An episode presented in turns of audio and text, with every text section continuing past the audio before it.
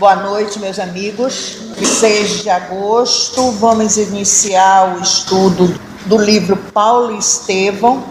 Mas antes disso, vamos envolver a nossa irmã Rosiane para fazer a nossa prece inicial.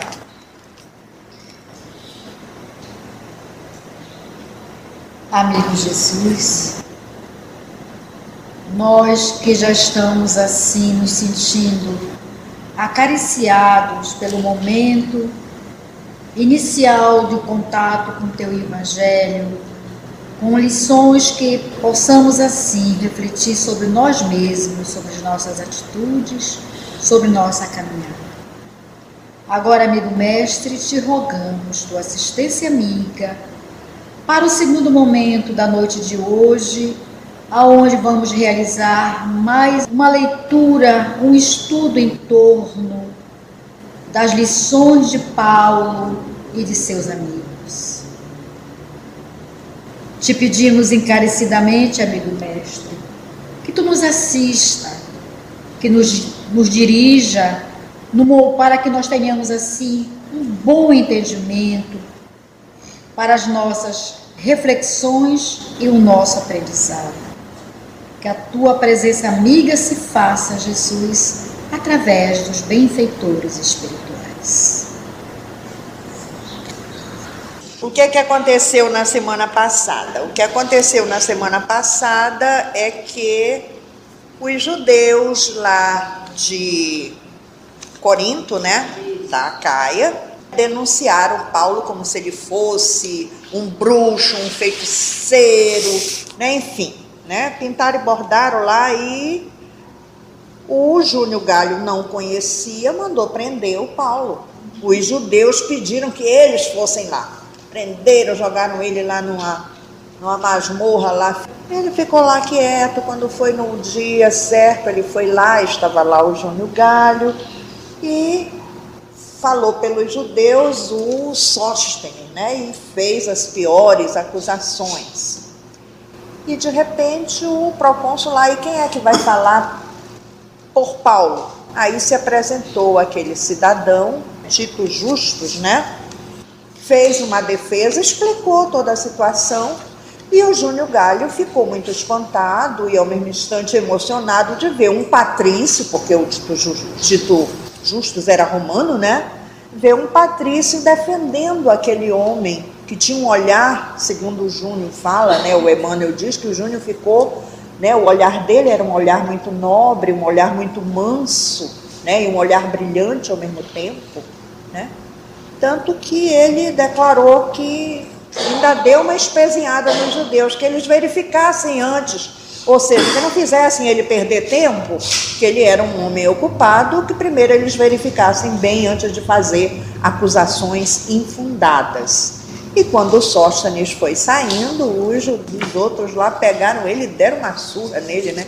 Foi preciso Paulo né, pedir que eles se acalmassem, e o próprio Paulo foi socorrer os Sóstenes, os, fez os, os amigos levarem os Sóstenes para a casa dele, cuidou dele, tratou dele, mas resolveu seguir viagem, não ia mais ficar lá em Corinto.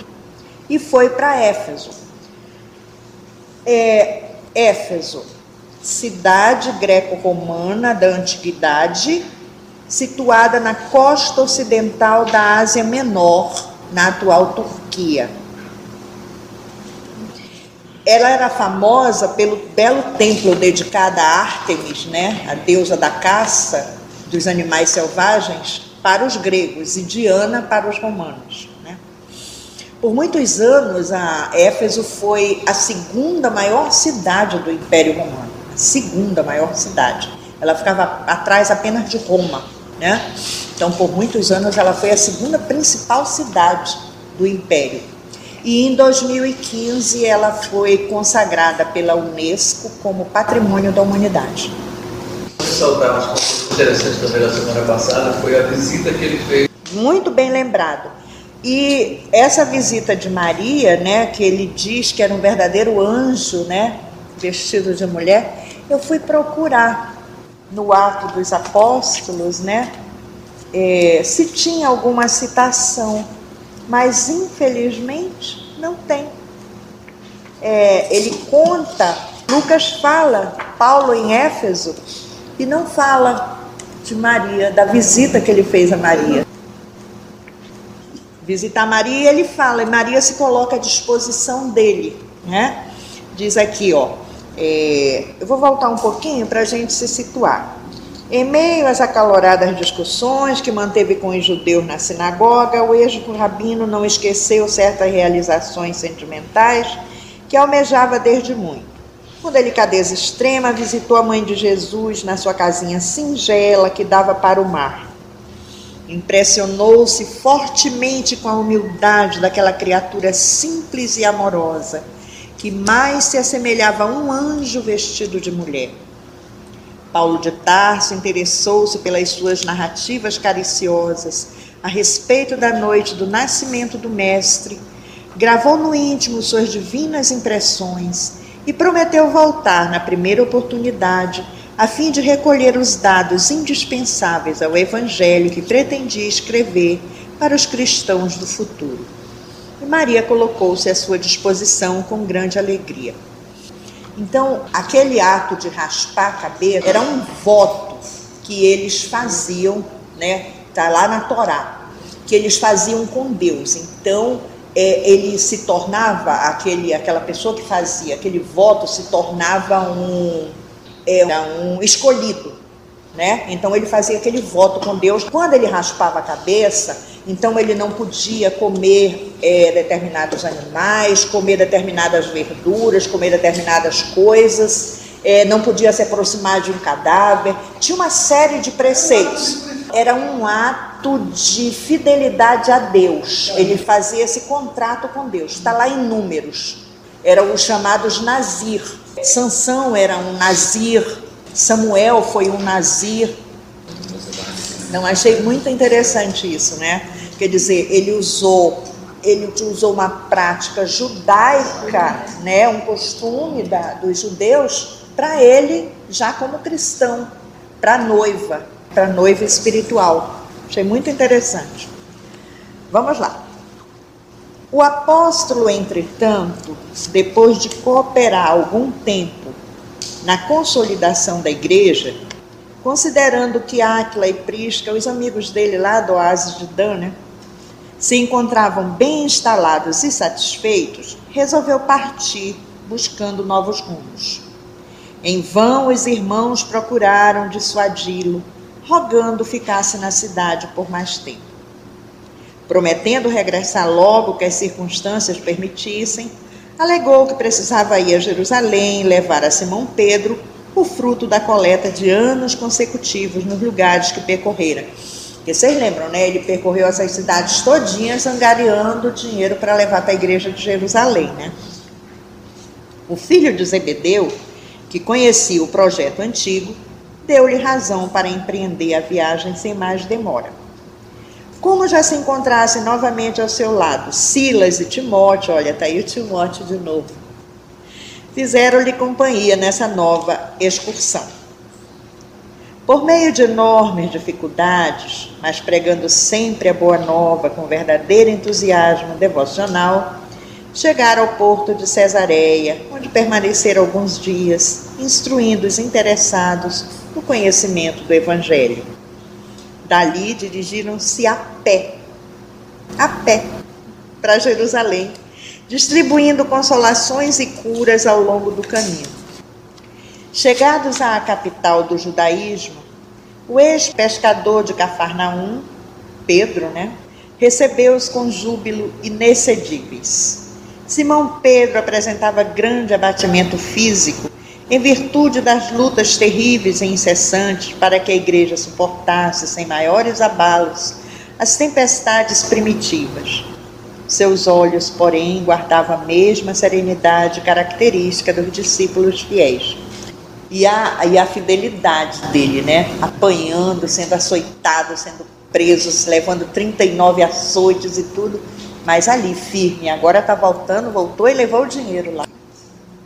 Paulo entregou-lhe alegremente a pequena fortuna, cuja aplicação iria assegurar maior independência à instituição de Jerusalém, para o desenvolvimento justo da obra do Cristo. Pedro agradeceu comovido e abraçou com lágrimas.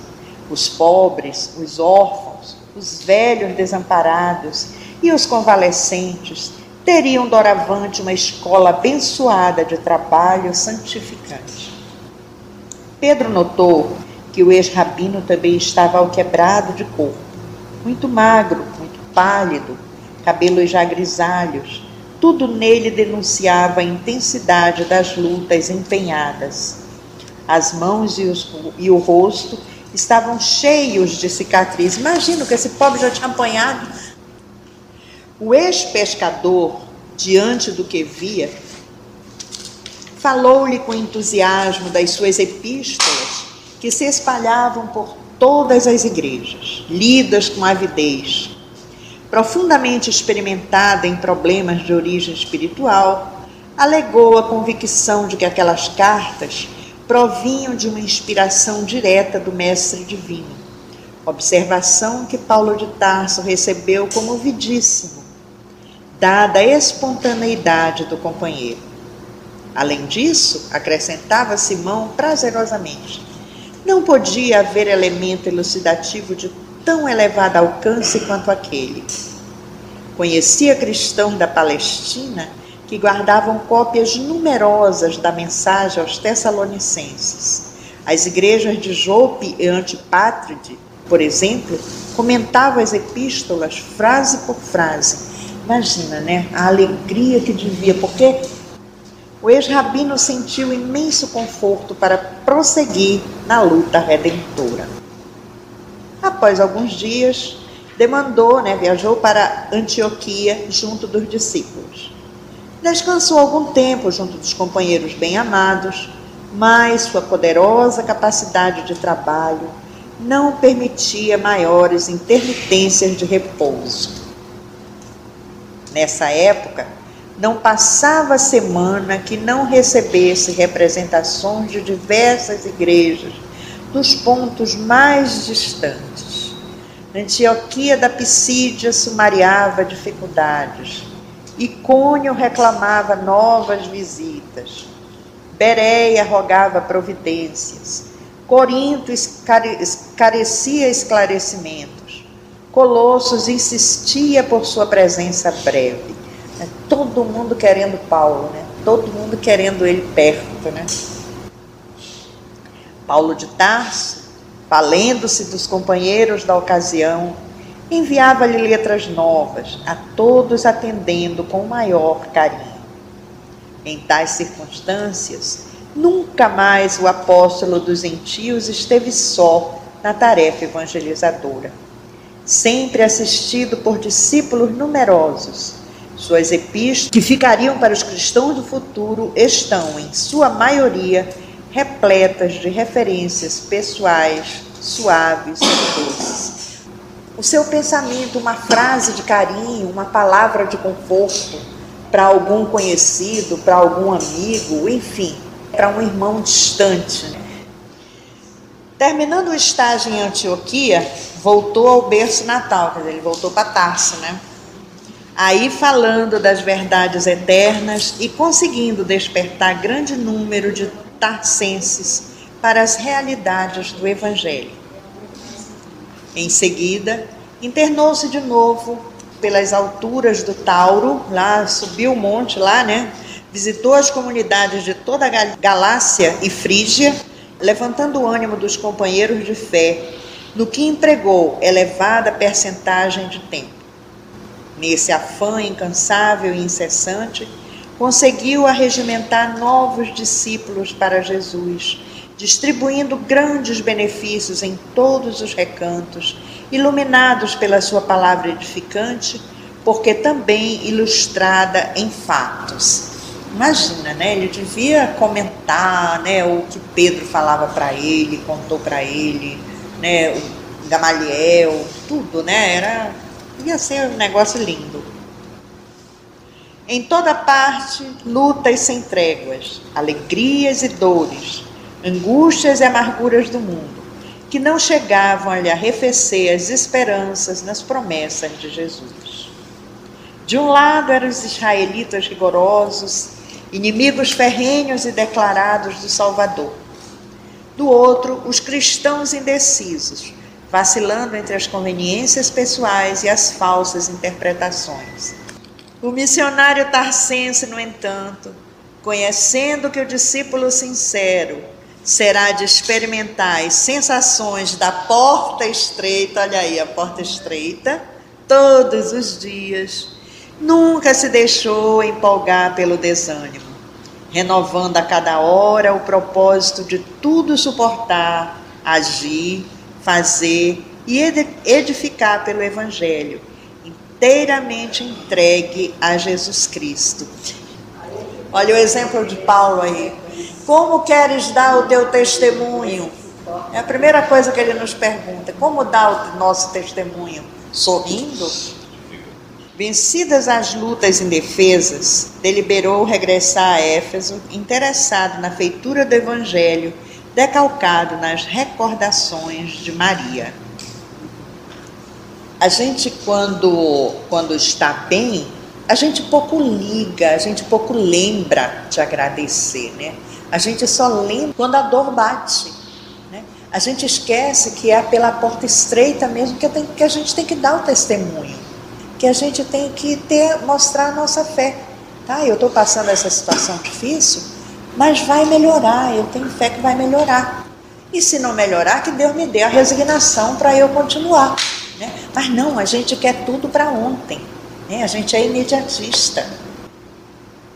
Não mais encontrou Áquila e Prisca retornados a Corinto em companhia de um tal Apolo, que se notabilizara por sua cultura entre os recém-convertidos. Embora pretendesse apenas manter algumas conversações mais longas com a filha inesquecível de Nazaré, foi compelido a enfrentar a luta séria com os cooperadores de João. A sinagoga conseguira grande ascendente político sobre a igreja da cidade, que ameaçava desaparecer. O ex-rabino percebeu o perigo e aceitou a luta sem reservas. Durante três meses, discutiu na sinagoga, em todas as reuniões. A cidade, que se mantinha em dúvidas atrozes, parecia alcançar uma compreensão mais elevada e mais rica de luzes. Multiplicando as curas maravilhosas, Paulo, um dia, tendo imposto as mãos sobre alguns doentes, foi rodeado por claridade indefinível do mundo espiritual. Imagina, Estevão, Abigail, todo mundo ali. As vozes santificadas que se manifestavam em Jerusalém, Antioquia, falaram na praça pública. Isso era o que, gente? Direta. Fenômeno de voz direta, voz direta, né? Pneumatofonia. Este fato teve enorme repercussão e deu maior autoridade aos argumentos do apóstolo, em contradita, né, em contradição aos que os judeus falavam. Em Éfeso, Éfeso não se falava de outra coisa. O ex-rabino fora elevado ao apogeu da consideração de um dia para o outro. Os israelitas perdiam terreno em toda a linha. O tecelão valeu-se do ensejo para lançar raízes evangélicas mais fundas nos corações. Secundando o esforço de João, procurou instalar na igreja os serviços de assistência aos mais desfavorecidos da fortuna. A instituição enriquecia-se de valores espirituais. Compreendendo a importância da organização de Éfeso para toda a Ásia, Paulo de Tarso deliberou prolongar ali a sua permanência. Quer dizer, quando ele percebeu que realmente aquela localidade ali era importante para toda a Ásia, né, ele disse: Não, eu vou fortificar mais a igreja aqui, né? Vieram discípulos de Macedônia. Áquila e a esposa tinham regressado de Corinto. Timóteo, Silas e Tito cooperavam ativamente, visitando as fundações cristãs já estabelecidas. Assim, vigorosamente auxiliado, o generoso apóstolo multiplicava as curas e os benefícios em nome do Senhor. Ora, ajudado por todos os amigos, né? Então a coisa cresceu, né?